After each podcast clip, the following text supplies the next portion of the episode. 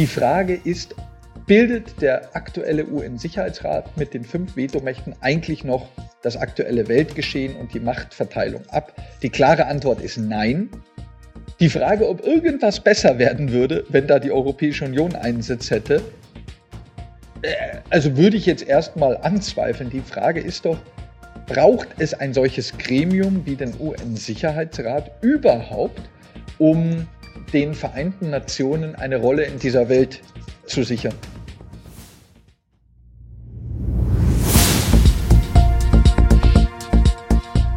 Zeit für Politik, der Podcast der Bayerischen Landeszentrale für politische Bildungsarbeit.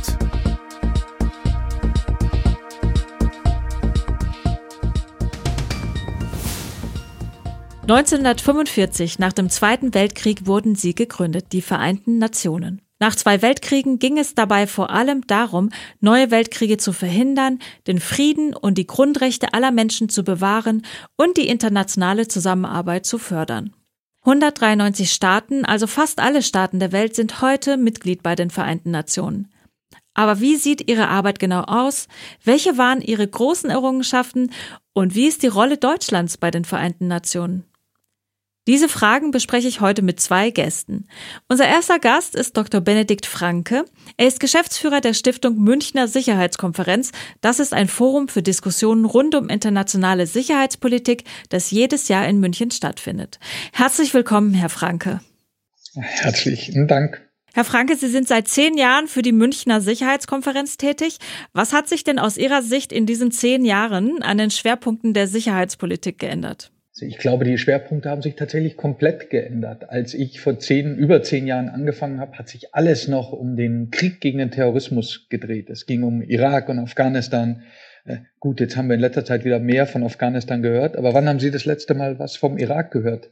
Terrorismus ist Gott sei Dank äh, von der Agenda verschwunden. Stattdessen konzentrieren wir uns jetzt hauptsächlich auf den Großmachtkonflikt, also die äh, Wettbewerbssituation, wenn man es positiv formulieren möchte, zwischen Russland, den Vereinigten Staaten und der Europäischen Union. Vielleicht eine kleine Momentaufnahme. Was sind denn Stand heute aus Ihrer Sicht die wichtigsten Herausforderungen für die Weltsicherheit? Ich glaube, es ist tatsächlich die, dieser Großmachtkonflikt und das Klären des Narrativs. Was bedeutet das? Wir sind uns doch gar nicht mehr so bewusst, ob wir jetzt wirklich äh, mit China schon fast im Kalten Krieg liegen oder nicht ob das wie vor zehn Jahren gedacht der vielversprechendste Markt für unsere Industrie ist oder ob das in Zukunft unser größter Gegner ist. Und ich glaube, was, was die größte Herausforderung für die internationale Sicherheitspolitik ist, ist es, Kontrolle über dieses Narrativ zurückzugewinnen und ähm, die, die Rolle Chinas, die Rolle Russlands, die Rolle der USA als Weltpolizei und die Rolle der Europäischen Union in diesem Geflecht irgendwie mal klar auszudefinieren. Das ist für die Bevölkerung unglaublich schwer zu verstehen, wo wir gerade stehen. Äh, wird eigentlich alles besser gerade oder wirklich alles schlechter, so wie viele fühlen? Und diese Herausforderung, unsere Gesellschaften einzubeziehen in diese außensicherheitspolitische Debatte ähm, und die etwas klarer zu machen. Es muss ja nicht so klar sein wie im Kalten Krieg, wo es Gut und Böse gab, aber es muss wieder klarer werden, als wir es jetzt momentan haben, weil, und das sehen wir leider Gottes auch in der außen- und sicherheitspolitischen Debatte in Deutschland, fast keiner versteht's mehr. Und äh, da müssen wir, da müssen wir, glaube ich, alle hart dran arbeiten. Und ich danke auch Ihnen, dass Sie, dass Sie es immer wieder versuchen. Worum geht es denn genau bei diesem Großmachtkonflikt? Es ist ein relativ kompliziertes Geflecht, aber im Prinzip geht es um drei Dinge. Erstens, es geht um äh, die, die immer stärker werdende äh, Machtprägung des chinesischen Staates. Was bedeutet es? Ähm, mit Macht ändern sich auch die Interessen eines Staates. Wenn man militärisch, wirtschaftlich, politisch bedeutsamer wird, dann geht man auch etwas forscher mit den eigenen Interessen um. Das sehen wir äh, bei China, äh, insbesondere in der südchinesischen See, wo sie das äh, Seerecht regelmäßig verletzen. Wir sehen es äh, im Luftraum über Taiwan, den die chinesische Seite regelmäßig verletzt. Ähm, wir sehen es im internationalen Handel, wo die Chinesen an den Sanktionen vorbei und an den internationalen Regularien vorbei ihre Macht durch solche Projekte wie die Seidenstraße auszubauen suchen und das tatsächlich sehr aggressiv machen, insbesondere auch in Afrika. Und ähm, also die, diese, das wie reagieren wir, der Westen, die transatlantische Allianz, auf dieses neue Streben der Chinesen, das aus deren Sicht übrigens historisch völlig gerechtfertigt ist? Weil die sind sehr häufig der Meinung und ganz häufig auch zu Recht, dass sie nur das tun, was sie eigentlich tausende Jahre schon getan haben und dass sie nur die letzten 200 Jahre so ein bisschen von der Bildfläche verschwunden sind. Also die sehen das gar nicht so sehr als Aufstreben. Äh, die chinesische Seite sieht es eher wieder als ihren rechtmäßigen Platz an der Spitze der Welt einzunehmen. Ähm, das ist ein, ein ganz großer Konflikt. Der zweite Konflikt ist tatsächlich die, die Rolle der Vereinigten Staaten. Ich habe das vorher erwähnt. Wir haben sie noch so ein bisschen äh, idealisierend als Weltpolizei im Hinterkopf. Ähm, das ist ja schon seit langem nicht mehr so. Das ist äh, Obama und die roten Linien in Syrien, wenn Sie sich an die erinnern. Schon damals war klar, dass die, die USA nicht mehr jeden Konflikt äh, bereit sind, selbst zu lösen, dass die USA nicht mehr bereit sind, die Bürde der, der globalen Verteidigung und Sicherheit zu tragen. Und äh, das wird sich weiter ändern. Die, die USA machen diesen, ähm, diese Drehung, die Wendung in, in den Pazifik hin. Europa verliert an Bedeutung für die Vereinigten Staaten. Äh, auch die NATO verliert an Bedeutung für die Vereinigten Staaten. Das haben wir jetzt auch in den letzten Wochen wieder gesehen mit den verschiedenen Verteidigungsbündnissen, die die Amerikaner da aufgegriffen haben. Und diesen Prozess äh, zu managen, ist eine extrem große Herausforderung für unsere Freunde in den Vereinigten Staaten, für die Europäische Union, aber auch für die Bundesregierung, die da zwischen allen Stühlen sitzt. Man will gute Beziehungen zu den USA, man will gute Beziehungen zu China, äh, man will die Europäische Union als eigenständigen Akteur voranbringen und das alles gleichzeitig ist, ist wirklich schwer. Und drittens, ähm, die, die ganzen äh, globalen Herausforderungen, die ohne Zusammenarbeit zwischen all den genannten Akteuren einfach nicht bewältigbar sind. Also natürlich, wir alle wissen, Klimawandel, da muss jeder mitmachen. Ähm, die Vermeidung der nächsten Pandemie, beziehungsweise die Lösung der, der aktuellen, äh, sind solche Beispiele. Ähm, die, die vielen Themen, die wir haben mit äh, Abschmelzung der Polarkappen und was das bedeutet. Also ich könnte stundenlang reden, aber das wollen Sie ja nicht. Was, was es an globalen Herausforderungen für dieses, äh, äh, dieses Trio aus äh, den USA, China und, äh, und der Europäischen Union gibt. Äh, und wenn man dann auch noch Russland und deren aktuelle Haltung in den Pott schmeißt, dann sieht man wieder, wie verwirrend das alles wird und wie wichtig es ist, dass sich jeder da draußen mal ein bisschen mit dem Thema Außen- und Sicherheitspolitik beschäftigt. Gibt es auch Themen, die Sie in der Sicherheitspolitik vermissen? Unendlich viele. Wann war denn das letzte Mal? Nennen Sie vielleicht eins? eins, auch Gott. Ähm, aber ich glaube, was tatsächlich nur unter den Profis als Thema äh, bekannt ist, ist dass dieses, der ganze Technologiebereich. Wie unglaublich wichtig ähm, Innovationsfähigkeit, Innovationswillen, disruptive Technologien, die Sicherung kritischer Infrastruktur etc. mittlerweile für harte Sicherheitspolitik sind. Äh, die, viele der, der Zuhörer werden sich noch an diese 5G-Thematik erinnern und werden vielleicht noch irgendwie im Hinterkopf haben, dass da irgendwas mit China ist und dass die Amerikaner ganz unglücklich waren, dass es 5G auch in Europa, insbesondere in Deutschland gibt, mit äh, einer chinesischen Firma äh, an, an vorderster Front. Das sind so Kleinigkeiten, die ganz häufig untergehen. Also die Rolle der Technologie in der globalen Sicherheitspolitik extrem unterschätzt. Und dann, Sie haben zwar gesagt, ich darf nur eine Sache äh, erwähnen, aber ich erwähne trotzdem noch ein paar andere. Wann war denn das letzte Mal, dass Sie vom Jemen gehört haben? Das letzte Mal, dass Sie von Somalia gehört haben? Wann haben Sie das letzte Mal vom Kongo gehört? Also überall da gibt's riesen Konflikte, da sterben Tausende und Abertausende Menschen. Und es gibt mittlerweile so viele Themen, eine so große Komplexität, dass solche Konflikte einfach hinten runterfallen. Die Vereinten Nationen ähm, sind ja die größte internationale Organisation für staatliche Zusammenarbeit. In welchen Bereichen beeinflusst Ihre Arbeit unser Leben hier in Deutschland ganz konkret? In fast jedem Bereich.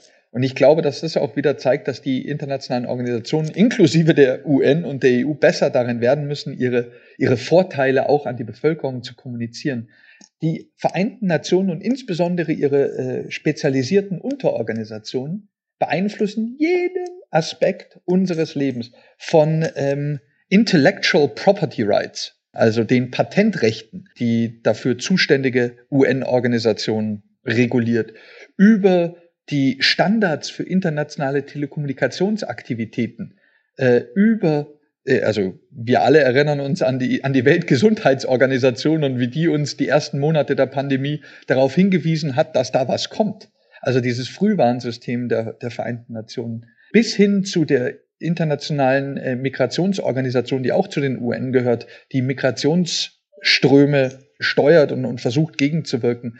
Äh, das UN-Flüchtlingshilfswerk, ähm, die, äh, die World Food Organization, die sich um humanitäre Hilfe kümmert. Es gibt so unendlich viele UN-Organisationen, die großartige Arbeit machen, die am Ende des Tages auch in Deutschland äh, eine Rolle spielen und spürbar sind. Jetzt hatte sich ja die UN bei ihrer Gründung vorgenommen, Weltkriege zu verhindern und den Frieden zu bewahren. Ähm, würden Sie sagen, dass die UN bis jetzt den Zielen, die sie sich bei ihrer Gründung gesteckt hat, gerecht geworden ist? Und ist da noch Luft nach oben? Es ist unendlich viel Luft nach oben. Aber ich würde sagen, besser als nichts. Also wir hatten tatsächlich keinen Weltkrieg seit der Gründung der Vereinten Nationen. Ob das jetzt wirklich der Verdienst der Vereinten Nationen ist, sei es auch mal dahingestellt. Aber äh, die Vereinten Nationen haben über die letzten 75 Jahre, sind letztes Jahr 75 geworden, unendlich viel Gutes auf dieser Welt bewirkt ähm, Leute und Staaten zusammengebracht, die ohne die Vereinten Nationen nie miteinander reden würden. Und insofern haben sie ihren Zweck, würde ich sagen, erfüllt. Sie haben weiterhin eine Daseinsberechtigung. Ich würde sogar behaupten, sie ist wichtiger als je zuvor. Ähm, wir, wir sehen ja jetzt in Kürze wird es in, in Glasgow äh, COP26 geben, das Treffen der Parteien zum äh, Klimaschutzvertrag der Vereinten Nationen. Wer würde das denn sonst machen? Welche globale Organisation könnte auch nur ansatzweise fast alle Länder der Welt zusammenbringen, um über den Klimawandel zu diskutieren. Ähm, von daher, also ich glaube, die, die Vereinten Nationen sind mit die, die wichtigste Organisationsform, die wir auf diesem Planeten haben. Und ich hoffe sehr, dass wir aus diesen schwarzen Tagen, schwarzen Jahren der, der, der letzten Dekade bald rauskommen und wir auch innerhalb der Vereinten Nationen wieder Zug zum Ziel entwickeln, und schauen, dass wir diese großen gemeinsamen Herausforderungen auch gemeinsam lösen. Der UN wird ja zum Beispiel vorgeworfen, dass ihre Arbeit etwa nicht effektiv genug sei, zu viel koste oder dass das Vetorecht der ständigen Mitglieder wichtige Beschlüsse verhindern könne. Ist aus Ihrer Sicht eine Reform der UN notwendig? Dringend, dringend, auf ganz vielen unterschiedlichen Ebenen. Natürlich können die UN viel effektiver sein. Das kann aber jede Organisation. Ähm, das kann auch die Münchner Sicherheitskonferenz äh, deutlich effektiver werden. Die Frage nach dem Sicherheitsrat wird immer verwechselt mit dem Gesamtthema UN-Reform. Ich glaube, jede einzelne Unterorganisation der Vereinten Nationen kann besser werden. Die Frage ist, bildet der aktuelle UN-Sicherheitsrat mit den fünf Vetomächten eigentlich noch das aktuelle Weltgeschehen und die Machtverteilung ab? Die klare Antwort ist nein. Die Frage, ob irgendwas besser werden würde, wenn da die Europäische Union einen Sitz hätte, äh, also würde ich jetzt erstmal anzweifeln. Die Frage ist doch, braucht es ein solches Gremium wie den UN-Sicherheitsrat überhaupt, um den Vereinten Nationen eine Rolle in dieser Welt zu sichern? Und da gehöre ich zu denen, die sagen, ja, also, so wie ich das sehe, klar, also ich mache mal eine Klammer auf. Glauben Sie, dass die Taliban eine UN-Sicherheitsresolution gelesen haben und sich dafür interessieren? Nein. Äh, glauben Sie, dass die, äh, die Warlords in, im Kongo oder die äh, Rebellen äh, in, in Somalia oder die, die äh, terroristisch geprägten Organisationen in Nigeria auch nur einen Cent darauf geben, was dieser UN-Sicherheitsrat sagt? Nein, natürlich nicht. Und glauben Sie, dass also jetzt in, selbst in Deutschland, glaube ich, fällt kein Sack Reis rum, wenn irgendeine Resolution nicht angenommen wird. Das heißt, das Gremium ist per se und hat sich über die letzten Jahre selbst entmachtet. Es wird nicht mehr als relevant genommen. Da sitzen dann lauter Männer um den großen runden Tisch und im dunklen Zimmer und also es ist wirklich wie im schlechten Film und reden über Themen, die an ihnen vorbei draußen sich völlig anders entwickeln. Und die Zeiten, wo da große Konflikte gelöst wurden, die ist längst vorbei. Deswegen die Reform des UN-Sicherheitsrats ist dringend notwendig. Allerdings möchte ich sie explizit trennen von der Reform der Organisation, weil die Organisation wird völlig äh, normal weiterlaufen, egal was der UN-Sicherheitsrat in der Kammer beschließt. Bin ich fest davon überzeugt. Sie haben ja gerade von der Taliban gesprochen. Ganz aktuell bitten ja die Taliban nach ähm, ihrer Machtübernahme in Afghanistan um Redezeit bei der UN.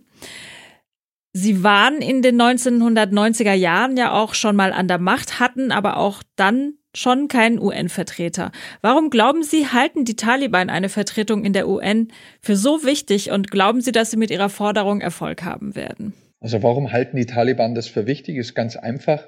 Anerkennung. Es geht um Anerkennung. Wenn man einen Sitz in den Vereinten Nationen hat, dann ist man ein richtiger Staat von der Organisation zumindest äh, anerkannt. Das bedeutet dann nicht, dass man von jedem anderen Staat in den Vereinten Nationen anerkannt ist, aber es verleiht Glaubwürdigkeit, es verleiht Präsenz, Sichtbarkeit, Reichweite äh, und äh, natürlich nochmal ein ganz anderes Netzwerk. Jetzt die Frage, sollten Sie das bekommen, ist viel komplizierter zu beantworten, als warum Sie es haben wollen. Ich bin völlig zwiegespalten. Auf der einen Seite muss man der Realität ins Auge blicken und sagen, ja, die Taliban beherrschen jetzt Afghanistan. Zweitens muss man sich überlegen, wird es den Menschen in Afghanistan in irgendeiner Art und Weise besser gehen, wenn die Taliban anerkannt sind und in internationale Prozesse einbezogen werden? Ja, wahrscheinlich. Dann wird es wahrscheinlich einfacher, humanitäre Hilfe zu geben. Dann wird es wahrscheinlich einfacher, Entwicklungsarbeit dort durchzuführen. Und jetzt kommt aber das große Aber. Aber möchte ich innerhalb der Vereinten Nationen und in der Vollversammlung, äh, möchte ich einer Gruppe an Männern eine Stimme geben, die Frauen nicht in die Schule lassen? Möchte ich einer Gruppe an Männern, die sich an keine einzige Regel halten, die wir in, in großen Teilen der Welt als selbstverständlich sehen, dort eine Bühne bieten? Da bin ich mir tatsächlich selbst noch unschlüssig. Ich glaube, am Ende des Tages müssten wir entscheiden, was den Menschen vor Ort am meisten hilft und gegebenenfalls dann auch über unseren Schatten springen. Also die Frage ist ja, wenn Nordkorea einen Sitz in den Vereinten Nationen hat, ähm, wenn, wenn Syrien einen Sitz in den Vereinten Nationen hat, ist es dann wirklich tragbar, dass wir diese mittelalterlichen Krieger ausschließen? Ähm, ich selbst habe mich da auch noch nicht entschieden, aber ich finde die Diskussion wahnsinnig wichtig.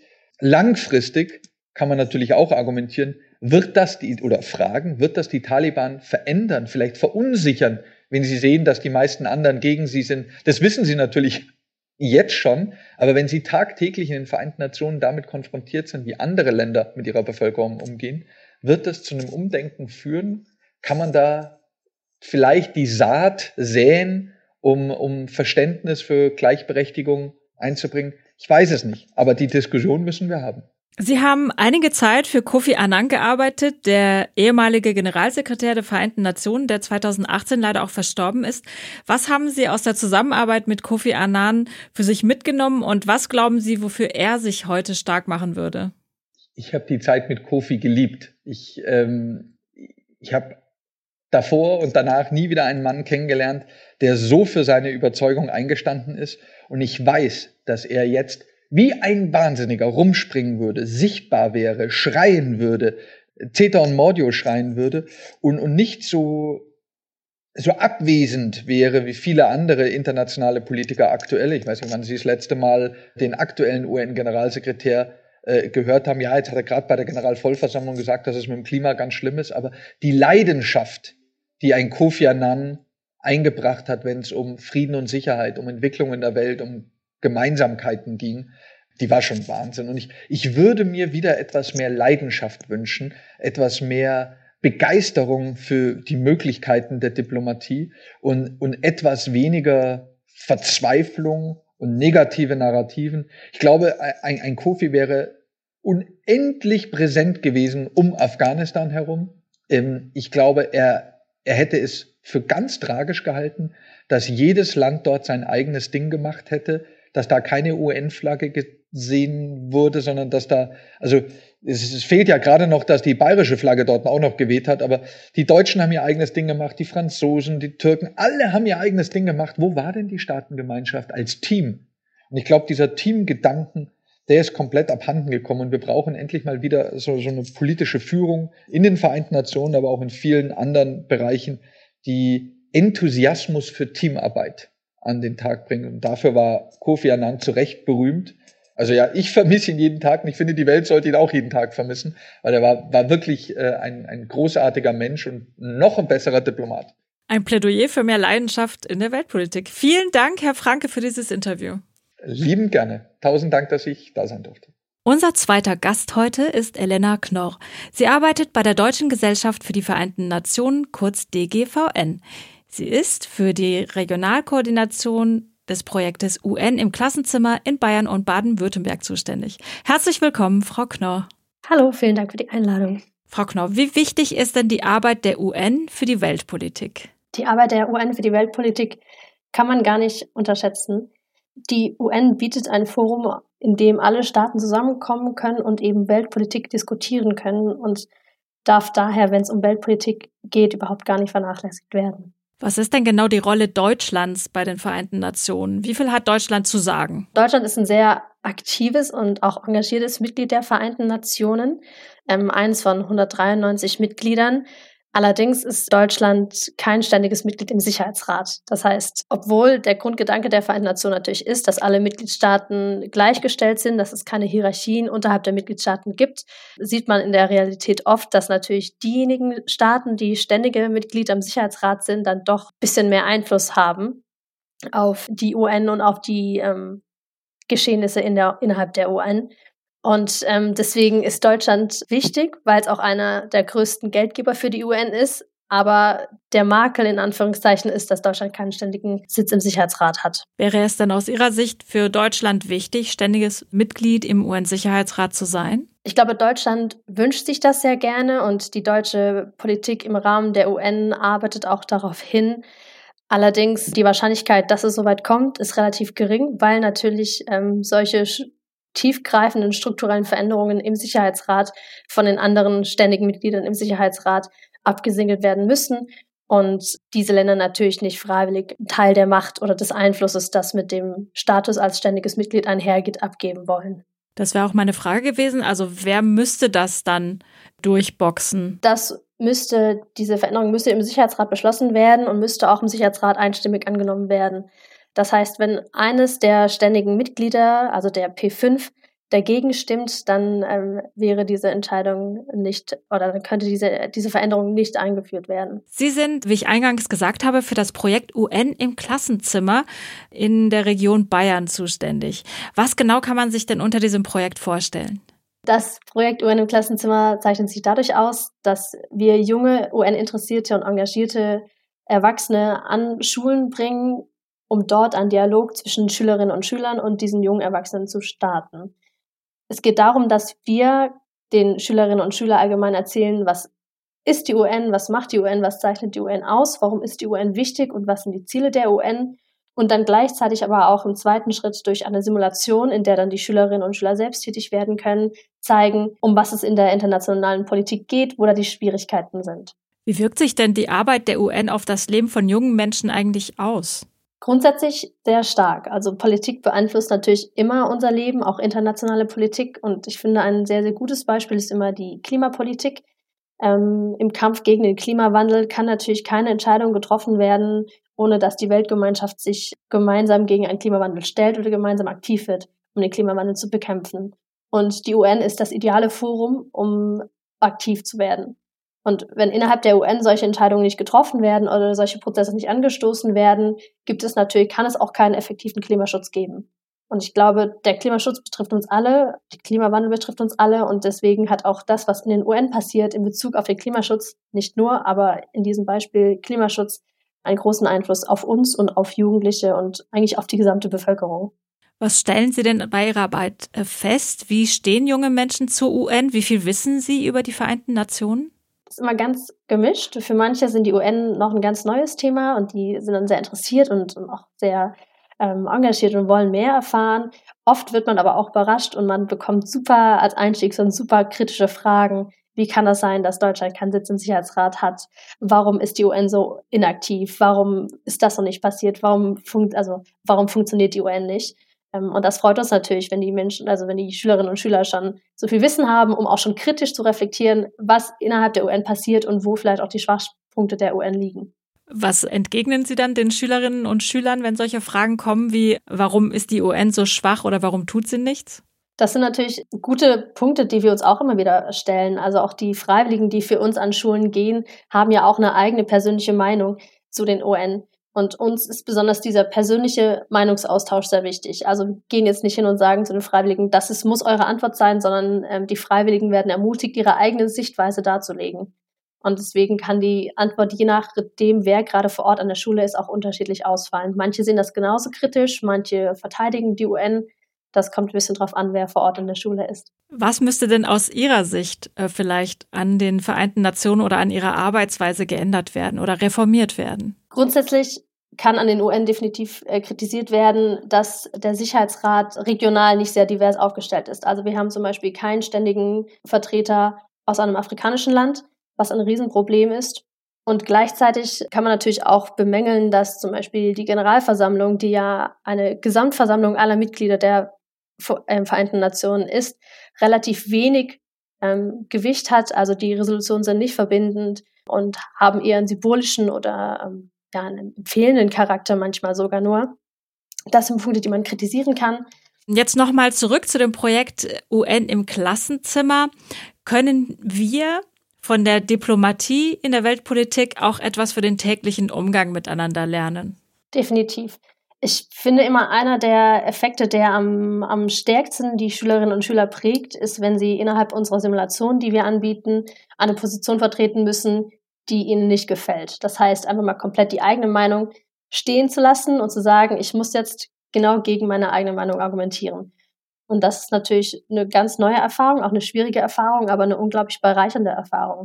Und außerdem ist es immer schön zu sehen, wie Schülerinnen und Schüler, die am Anfang vielleicht ein bisschen schüchtern sind, sich vielleicht nicht trauen, eine Rede zu halten, dann gegen Ende richtig aufblühen und mutig werden und eine Rede halten und so diese Entwicklung innerhalb dieser kurzen Zeit, die wir, wir nur da sind, zu sehen, ist wirklich immer sehr bereichernd. Und ich glaube, da profitieren auch die Schülerinnen und Schüler ungemein. Glauben Sie denn, dass in der Schule mehr über die Vereinten Nationen gesprochen werden müsste? Grundsätzlich ja. Ich finde, die Vereinten Nationen sind zu wichtig, um nicht drüber zu sprechen, gerade weil wir auf internationaler Ebene keine andere Organisation haben, in der die Weltgemeinschaft wirklich zusammenkommt. Das sehen wir jetzt momentan, ist die UN-General Versammlung, also die Vollversammlung. Alle Staatschefs oder Außenminister der Welt kommen jetzt gerade nach New York und sind auf einem, sind auf einem Platz. Und dieses Potenzial, was dieses Zusammenkommen hat, ist unglaublich wichtig. Und ich finde, diese Bedeutung muss auch vermittelt werden, indem in der Schule mehr über die UN gesprochen werden. Wunderbar. Vielen Dank. Die E-Mail-Adresse zu dem Projekt werden wir in den Show Notes hinterlegen. Ansonsten bedanke ich mich sehr für das Gespräch, Frau Knorr. Vielen Dank. Wenn Sie, liebe Zuhörer und Zuhörerinnen, das Thema gerne im Unterricht einsetzen möchten, finden Sie in den Show Notes den Link zu einer Unterrichtseinheit. Wir bedanken uns, dass Sie heute zugehört haben.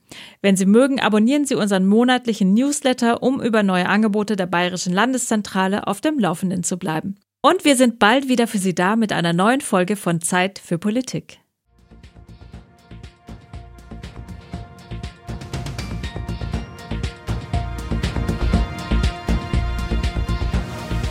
Für mehr Informationen und Tipps besuchen Sie uns auf www.blz.bayern.de.